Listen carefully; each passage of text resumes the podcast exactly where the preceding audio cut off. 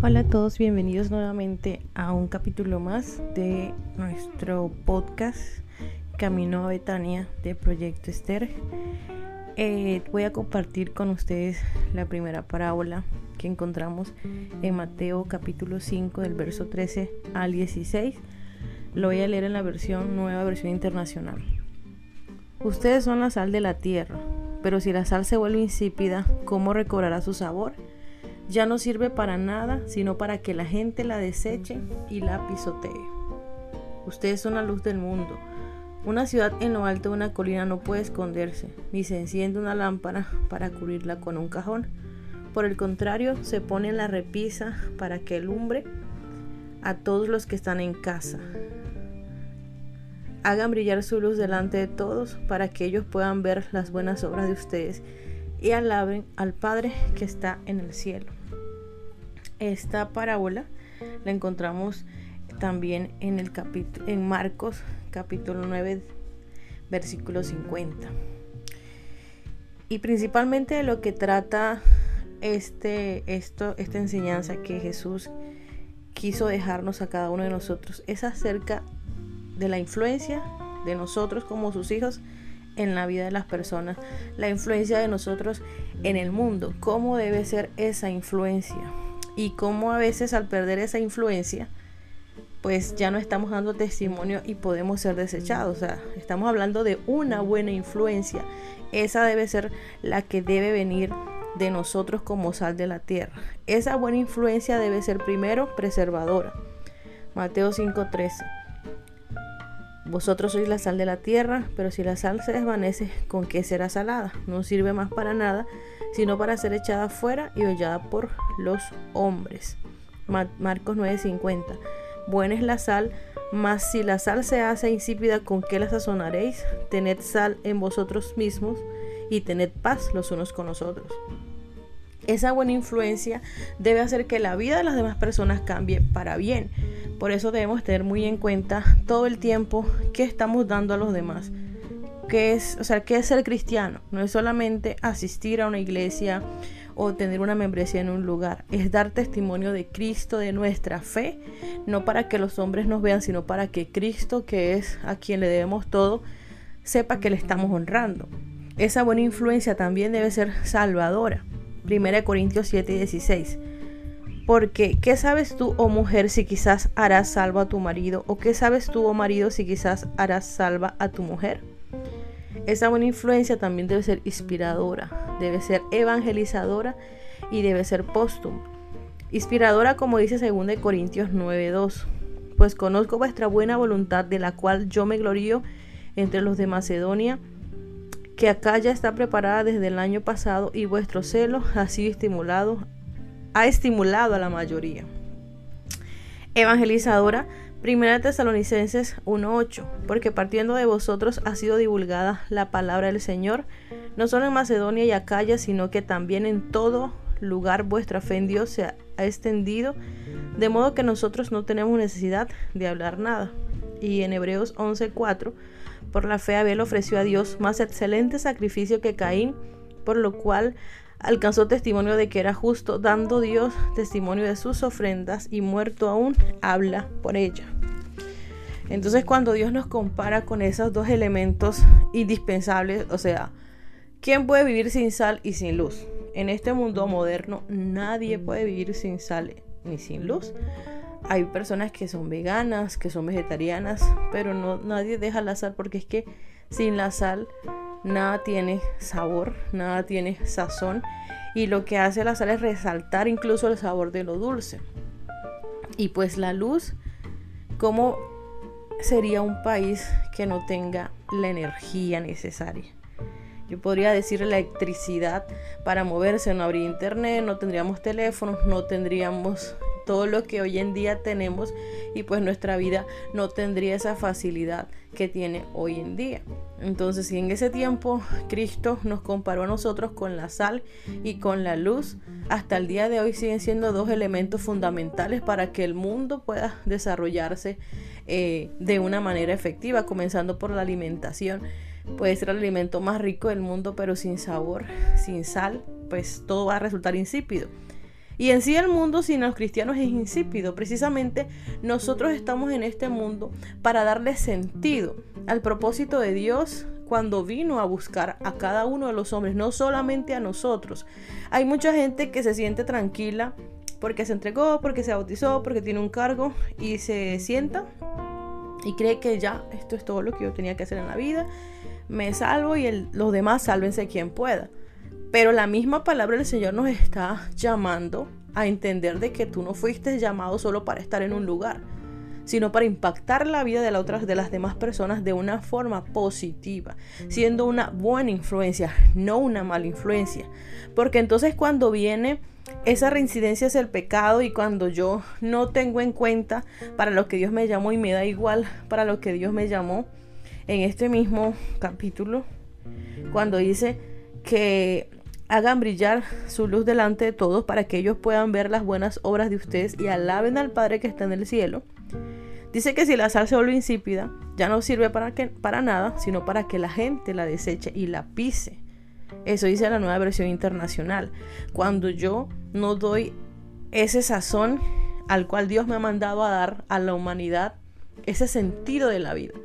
La vida no tiene sentido por el dinero que ganes, por la persona con la que estés casada, por los, todo lo que poseas, sino porque realmente hay algo que Dios te ha puesto en el alma y el corazón, que te ha revelado, que es su salvación, que es un propósito especial para cada uno de los seres humanos. Y siempre hablo de la misma palabra y la repetiré en todos los podcasts.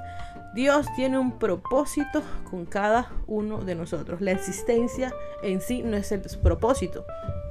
La existencia es el comienzo de ese propósito. Por eso debemos tener mucho cuidado de no ser esa sal insípida, ni esa luz que se esconde o esa luz que no alumbra. Porque cuando reinsistimos, eh, reincidimos perdón en el pecado, pues volvemos atrás y nuestra vida es una vida vacía, de poca profundidad que está rodeada de malas personas y volvemos otra vez a ser esclavos de las viejas formas como dice Gálatas 4:9 más ahora conociendo a Dios o más bien siendo conocidos por Dios ¿cómo es que os volvéis de nuevo a los débiles y pobres rudimentos a los cuales queréis, queréis volver a esclavizar? Si ya yo salí de un mundo porque seamos sinceros, aquí no estamos hablando de legalismo ni de que esto es malo esto es bueno, sino realmente todo aquello que te separa de Dios es pecado. Y si te separa de Dios no es bueno. Que si es tu novio, que si es tu amigo, que si es un familiar, si te separa de Dios no es bueno. Porque al final del día nadie sabe ni el día ni la hora en el que Él va a venir y todo lo que has hecho en tu vida lo puedes perder por un minuto o un segundo, un momento de debilidad en que dijiste ya no vale la pena, ya no voy a esperar más, todo el mundo dice que viene pero nunca viene y en ese momento pierdes todo y luego una condenación que no se la deseo a nadie. Nosotros no estamos llamados solo para estar, sino para ser, para impactar, para llevar eh, nuestra vida al siguiente nivel. No es solamente eh, jactarnos de, tener una, una posición o un cargo. Ahora más que nunca Dios necesita cristianos comprometidos con su obra. No se trata de que tengas un cargo, se trata de que tengas carga por las almas, por los perdidos. Si yo no puedo ser sal, si yo no puedo ser luz, no estoy siendo nada y me condeno a mí mismo, porque es que hay gente que cree que solo la fornicación y el adulterio y si no diezmo estoy en pecado, pero es que si tú no haces lo que Dios te mandó a hacer, también estás, o sea, estás insípida, también estás en oscuridad estás volviendo a las viejas costumbres. Y poco a poco esa oscuridad se va tornando en tu realidad y no te das cuenta de dónde está. Hay gente hoy en día que no tiene visión, que no tiene ni siquiera un sueño.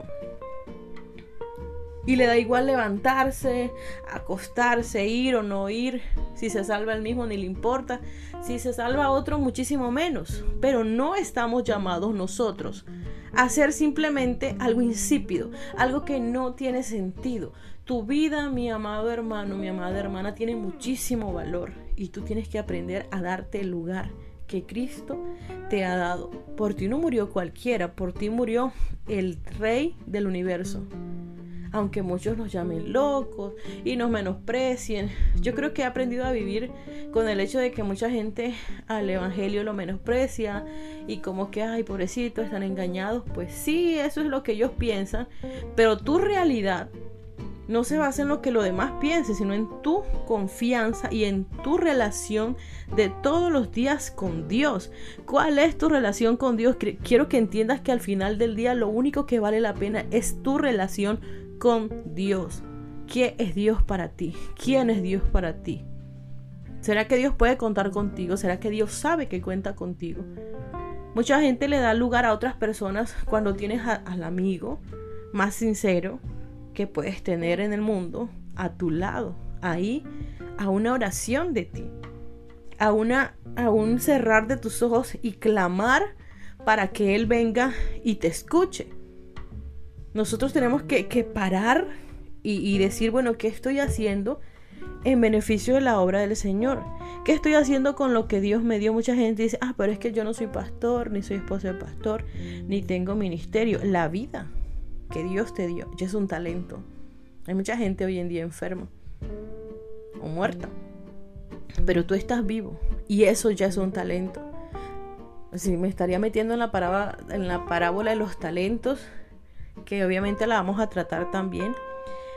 Pero ¿qué soy yo si no soy insípido? O sea, ¿qué soy yo? ¿Qué papel estoy jugando en la sociedad?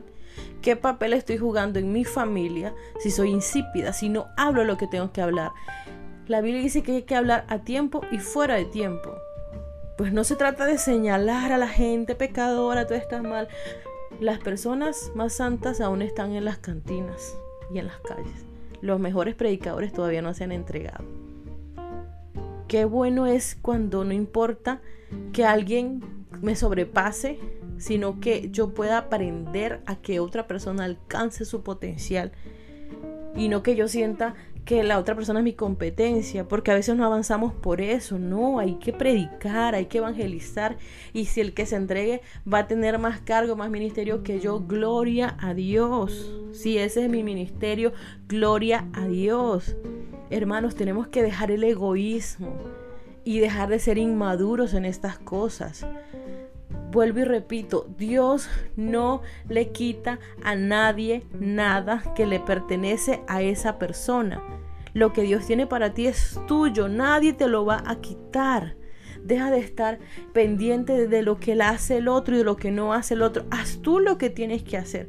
Tú tienes que cumplir con una responsabilidad delante de Dios y tú tienes que alcanzar ese potencial de una manera que le puedas dar cuenta a Dios porque lo hagas o no lo hagas, le tendrás que dar cuenta a Dios con lo que hiciste y por lo que hiciste. En la Biblia no, no están los cargos que existen en la iglesia. No existen como tal. Dios a todos nos mandó a ir por todo el mundo y predicar el Evangelio a todas criaturas. El que creyera y fuera bautizado será salvo. Tú no puedes obligar a nadie, pero si tienes la obligación de predicar. No puedes obligar a nadie, pero tú sí tienes la obligación de predicar. Porque Dios te demandará y te preguntará qué hiciste con lo que yo te di. Y si tú lo escondiste y lo enterraste, ¿qué dice la palabra del Señor? Que, nosotros, que esa persona será echada al fuego, a la oscuridad, al lamento eterno. Se escucha horrible, pero es la verdad. Ya basta de ser niños, ya basta de esperar que nos estén echando pañitos de agua tibia, que nos estén halagando, así nadie se dé cuenta que tú hiciste en tu congregación, predica. Así nadie te mande, predica. Así no estés en el comité de jóvenes, predica. Así nadie sepa tu nombre, predica. Porque es tu responsabilidad con Dios. Dejemos de vivir para el ojo, para lo que el otro ve, para lo que el otro piensa. Tienes que entender que esto se trata de tú a tú con Dios y que al final del día tú le vas a dar cuenta a Dios. No tu papá, no tu mamá, no tu esposo, no tu esposa. Tú le tienes que dar cuenta a Dios. Así que tenemos que hacer que esa influencia sea preservadora, salvadora, inspiradora, evangelizadora y póstuma. Que mi influencia preserve la vida de las personas para salvación. Que mi influencia salve a otros. Que mi influencia inspire a otros a salvar a otros. Que mi influencia evangelice a otros y que mi influencia, así yo me muera, permanezca. lo que yo hice para la obra de Dios, para el bienestar de las demás personas. Porque Dios necesita más gente dispuesta a decirle qué necesitas que yo haga que a decirle yo necesito esto. Así que mis amados hermanos, muchas gracias a todos por estar aquí, por cada día estar eh, conectados con esta palabra, con esta reflexión. Y bueno, esperamos cada semana poder compartir cada domingo un capítulo más mientras seguimos desarrollando nuestro trabajo para la gloria de Dios. Deseo que sea de mucha bendición para ti. Compártelo con otra persona. Compártenos también tu experiencia.